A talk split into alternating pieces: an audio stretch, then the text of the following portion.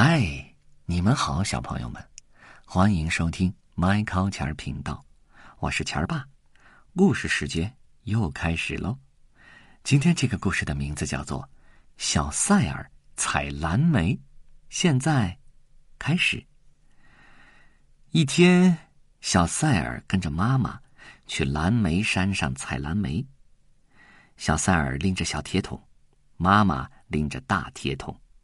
采下来的蓝莓要放在铁桶里。我们要把蓝莓带回家去，做成果酱，留着冬天吃。孩子，妈妈说。小塞尔揪下三个蓝莓，扔进小铁桶里，嘟嘟，啪咚，噼嘟。然后他又摘了三个，自己吃了。嗯嗯嗯，啊，真好吃！接着他采了一大把蓝莓，一个扔进小铁桶。啪咚，剩下的全吃了，然后把小铁桶里的四根蓝莓也拿出来吃了。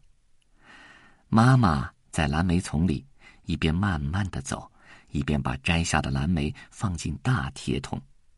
小塞尔跟在后面，一边追着妈妈，一边把采来的蓝莓吃的一个也不剩。然后小塞尔追上去，把一个蓝莓。扔进妈妈的大铁桶。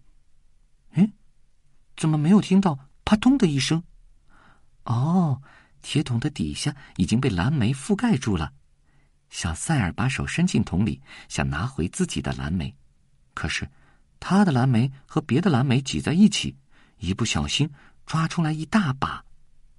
妈妈停下手，说道：“好了，小塞尔，去那边自己摘蓝莓吃吧。”妈妈摘的这些要带回家做成果酱，留着冬天吃。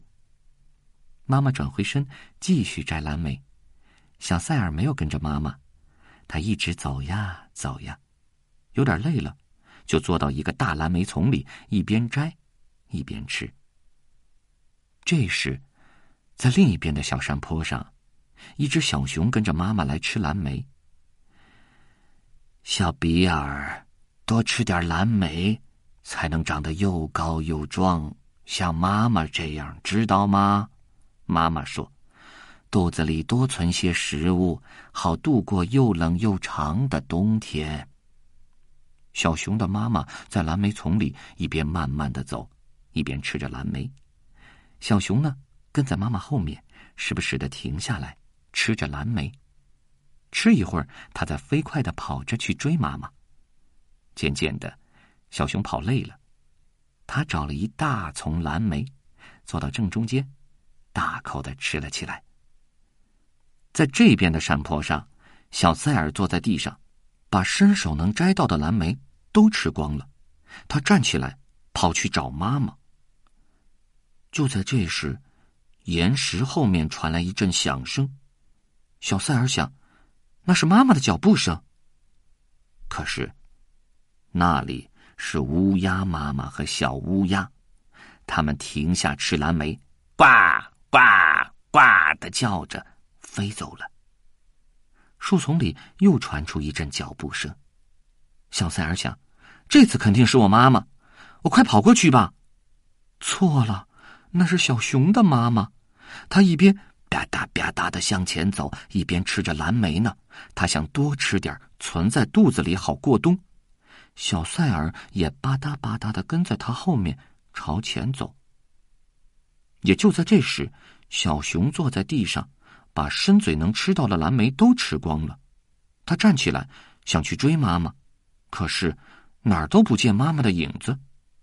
树桩后面传来了一阵响声，小熊想，那是妈妈的脚步声。然后他追了上去。哦不，错了，那是小塞尔的妈妈。他一边走一边摘蓝莓，心里还想着要多做点果酱留着冬天吃。这时，小熊从后面飞快的追了上来。小熊和小塞尔的妈妈，小塞尔和小熊的妈妈，在蓝莓山上的蓝莓丛里都弄混了要找的人。小熊的妈妈听见小塞尔的脚步声，以为是小熊，她说：“小比尔，吧唧吧唧。”哼哼哼，你能把找到的蓝莓咕咚咕咚都吃了呀！呃，真棒！小塞尔什么也没说，他摘了三个蓝莓，扔进小铁桶里，啪咚、噼咚、扑咚。小熊的妈妈转过身来，想看看是谁弄出了啪咚啪咚的响声。啊！哎呀呀！他叫了起来，满嘴的蓝莓噎住了他。啊！你不是小比尔！天哪！我的小比尔哪儿去了？啊！他盯着小塞尔看了一会儿，然后。开始往后退，因为他是一只大熊，知道要躲着人，哪怕是小塞尔这样的小孩子。接着，他转过身，飞跑着去寻找小熊了。这时，小塞尔的妈妈听到小熊的脚步声，以为是小塞尔，他只顾一边摘蓝莓，一边想着要做冬天吃的果酱。小熊呢，扑上去，把头伸进了妈妈的桶里，它想尝一点桶里的蓝莓是什么味道。可是蓝莓太多了，挤在一起，他一不小心吃了一大口。啊，嗯嗯嗯嗯，好啦，小塞尔，妈妈头也不回的说：“去那边自己摘蓝莓吃吧，妈妈摘的要带回家做成果酱，留着冬天吃。”小熊又尝了一大口，差点把桶里的蓝莓全弄洒了。小塞尔的妈妈转过身来，吓得惊叫起来：“哦哦，天哪！你不是我的小塞尔！”哎呀呀！我的小塞尔去哪儿了？小熊只顾坐在地上吧唧吧唧的舔着、嚼着蓝莓，然后咕咚的一声咽下去，嗯，舔了舔嘴唇。小塞尔的妈妈一点一点的往后退，她是个大人，知道要躲着熊，即使是小比尔这样的小熊。然后他转过身，快步的去找小塞尔了。小塞尔的妈妈没走多远，就听到了啪咚、噼咚。嘟咚的声音，他知道什么会弄出这样的声音。小熊的妈妈没找多远，就听到一阵很急促的脚步声。有时脚步声停下来，变成吧唧吧唧、咕咚咕咚的声音。